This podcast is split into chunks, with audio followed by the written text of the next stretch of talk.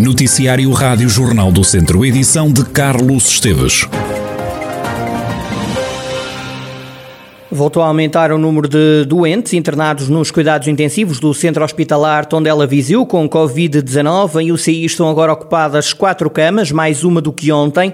Em enfermaria estão outros quatro contagiados. No hospital encontram-se agora oito pessoas com o novo coronavírus. Há cerca de um mês que a unidade hospitalar não registra mortos.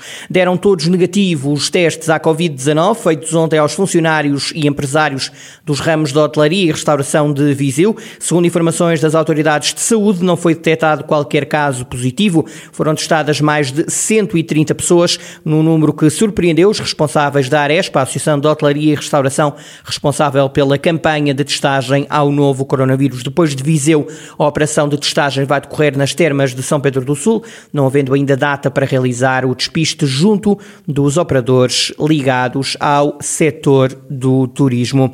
Nas últimas horas vem a confirmação de mais quatro dezenas de casos de Covid Covid-19 na região.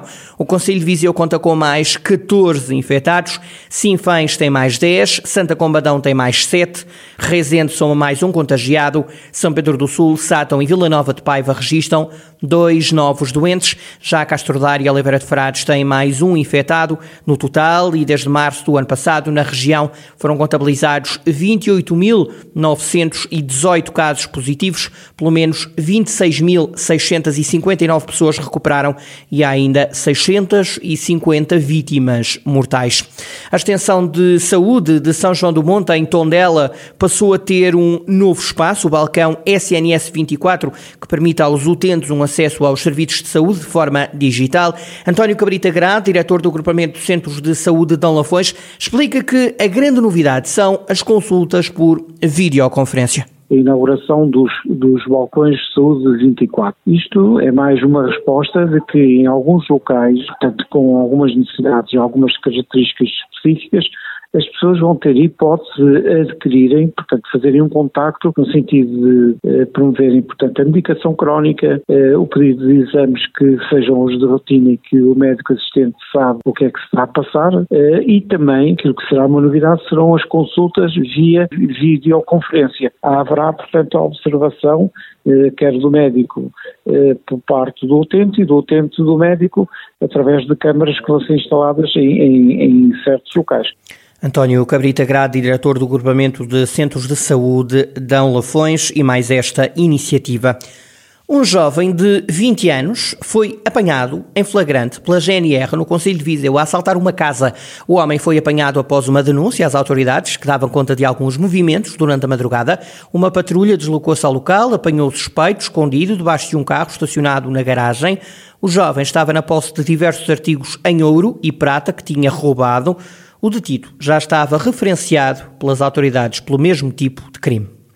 A Conselhia de Rezende e a Distrital do PS não queriam, ainda assim, Garcês Trindade, atual Presidente da Câmara, vai uma vez mais ser o candidato socialista ao município. A decisão foi imposta pelos órgãos nacionais do Partido Socialista. Ouvido pela Rádio Jornal do Centro, Garcês Trindade fala em razões pessoais para a Conselhia Distrital não estarem de acordo com a sua recandidatura, mas diz ter feito um bom trabalho à frente da Câmara de Rezende. Eu estava eh, ciente de que, quando a Comissão Nacional se pronunciasse, que me iria indicar como candidato. Não havia nada em contrário, enfim, a não ser o facto da Comissão eh, Política Conselhia não estar de acordo com, eh, com a minha recandidatura. Não sei por que motivo, porque eu a acabar o segundo mandato, ganhei estes dois mandatos foram ganhos com maioria absoluta, a Câmara Municipal está com estabilidade, enfim, financeira e com capacidade de endividamento enfim, eu não tenho aqui problemas de natureza financeira, não há nenhum problema com a justiça, não via qual era a razão, a não ser as razões pessoais. Efetivamente, o que aconteceu foram situações pontuais de, de interferência pessoal com a, com a direção da Conselhia e pronto, e, e desencadeou-se um processo um bocado complicado durante estes dias a Rádio Jornal do Centro tentou ouvir sem sucesso o líder da distrital do PS, José Rui Cruz. O coordenador autárquico do PS, Pedro Moro, guardou para mais tarde uma reação. Já o presidente da Conselhia Socialista de Rezende, Jorge Caetano, diz que vai aguardar que a decisão da Nacional chegue à Comissão Política do PS de Rezende para que aí tome uma posição. Vamos aguardar que a, a, comuni a comunicação dos órgãos seja feita à estrutura local. Se ela for enquadrada naquilo que são os estatutos, é, e se for possível aquilo que eles estão a fazer, opa, é, vamos verificar se esta imposição tem suporte é, legal naquilo que são os estatutos. Se tiver, é, está decidido. Quem decidiu foi José Luís Carneiro. É, temos, que, temos que acatar essa imposição. Agora é assim, há uma coisa que o PS tem que ter sempre como ressalva. A democracia interna do partido. E espero que com isto eh, por parte do secretário-geral adjunto, não fique ferida a democracia interna do partido. Jorge Caetano, presidente da Conselhia do PS de Rezende, e a crítica indireta ao secretário-geral adjunto do partido, José Luís Carneiro, que impôs o nome de Garcês Trindade como candidato do partido à Câmara de Rezende, que o autarca governa há oito anos, ao arrepio da Conselhia e da Distrital do PS. O presidente do Chega considera que o distrito de Viseu é fundamental para as autárquicas porque é onde está o eleitorado natural do partido. André Ventura esteve em Viseu para a apresentação do primeiro lote de candidatos na região. Foram tornados públicos os candidatos às câmaras de Viseu, Sátão, Lamego, Mangualde e Castro Daires. André Ventura diz que há ainda mais anúncios para fazer e há vontade de concorrer ao maior número de freguesias possível. Não temos ainda o distrito todo, todo fechado, eu tinha dito no início isto. Eh, mesmo em distritos grandes, como é o caso de, de Viseu e com ampla área, nós queremos fazer o esforço de ir não só às câmaras, aos conselhos, mas às freguesias. Não vai ser possível todos, nem o PSD e o PS vão a todos, mas nós queremos fazer mesmo um esforço de ir ao maior número possível. E portanto queremos ir também aqui em Viseu ao maior número de conselhos e a muitas freguesias. A ver, vamos, qual é o resultado deste esforço. Para nós isso é uma questão de exigência, que é, somos de facto o partido, hoje, dos partidos com mais militantes a nível uh, somos os partidos com mais crescimento, com maior crescimento, acho que temos a responsabilidade também de mostrar às pessoas que estamos presentes nas suas terras e não apenas a nível nacional. O presidente do Chega em Viseu na participação na apresentação dos candidatos às próximas autárquicas. E na manhã do Dia Internacional dos Museus, o Museu Nacional de Grão Vasco recebeu a iniciativa O Museu é Meu.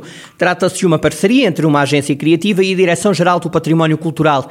Catarina Gomes, da Manicômio de Agência, defende que os museus têm de passar a imagem de que pertencem a todos. O Museu é Meu é uma campanha que vai decorrer em todo o Portugal, continente e ilhas, nos próximos três anos, que quer reaproximar os, os, museus das pessoas que vivem neste território. O Museu é Meu, e o nome é bastante explícito, quer dizer às pessoas que os museus, apesar de terem paredes e de parecerem instituições fechadas, são na verdade de todos os nós, de todos nós, são o nosso passado, o nosso presente e irão com certeza ser o nosso futuro e podem também ser construídas pelas pessoas. Foram recriadas figuras da época de Vasco Fernandes e espalhados cartazes com a mensagem O Museu é Meu. O segredo, garante Catarina Gomes, é os museus adaptarem-se à região onde estão.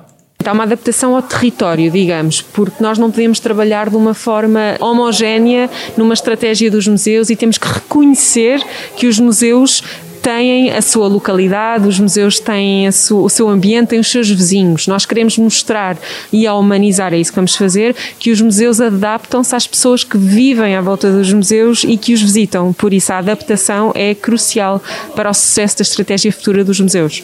Esta iniciativa decorreu em Viseu, no Museu Nacional de Grão Vasco. Neste dia vai ser inaugurado em Carregal do Sal um espaço dedicado à cantona Dina, no Museu Municipal. A artista que morreu em 2019 era natural do Conselho. A sessão decorre online. Em declarações à Rádio Jornal do Centro, o vice-presidente do município, José Sousa Batista, diz que este espaço que servirá de homenagem à artista nasceu com o apoio da família de Dina.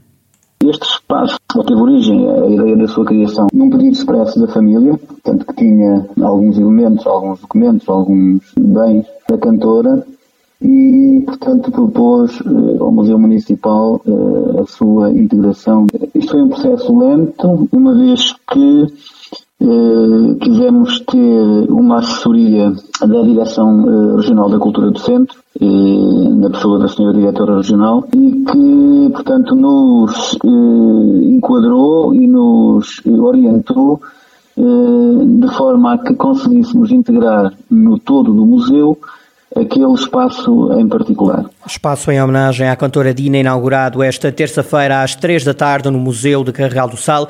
Dina era natural de Carregal do Sal, morreu há dois anos.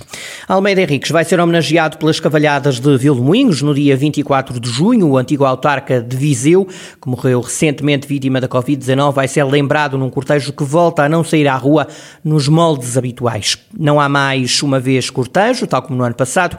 Está, entretanto, agendado o cumprimento da promessa com chegada em festa a Vilmoinhos, que nestes dias será Aldeia Jardim, como adianta Anabela Abreu, responsável pela comunicação das cavalhadas. No ano em que se completam 369 anos de, de Cavalhadas de Vildominhos, decidiu apostar novamente no cumprimento da promessa das Cavalhadas de Vildominhos, mas com, eh, com algumas eh, novidades. Não só porque não teremos só os mordomos, teremos também mais alguns cavaleiros, algumas charretes a acompanharem este cumprimento da promessa e depois então no regresso a, a Vildominhos, os nossos cavaleiros serão recebidos com a Vildominhos Aldeia Jardim, que estará plenamente decorada desde a Rotunda Carlos Lopes até Vildominhos, com tudo aquilo que está a ser eh, feito e construído neste momento no pavilhão. E este ano queremos marcar com rendas e com crochê uh, as nossas árvores, não é? Portanto, todo o percurso até lá, mas também com flores artificiais, com flores de papel, uh, com flores naturais, todo aquele percurso uh, será, será feito por nós. Anabela Abreu, responsável pela comunicação das cavalhadas de Vilboinhos, uma vez mais não haverá cortejo com carros alegóricos devido à pandemia da Covid-19. Almeida Henriques vai ser lembrado durante o cumprimento da promessa. O treinador do Tondela considera uma falta de respeito a marcação na véspera do jogo da equipa em casa frente ao Passos de Ferreira, naquele que é o último encontro do campeonato. Paco Ayastaran entende que não é aceitável o que aconteceu. O técnico critica também a ausência de público nas bancadas, que chegou a ser dada como certa no fecho da Primeira Liga. O Tondela recebe o Passos de Ferreira esta terça-feira, quando forem 8 e um quarto da noite.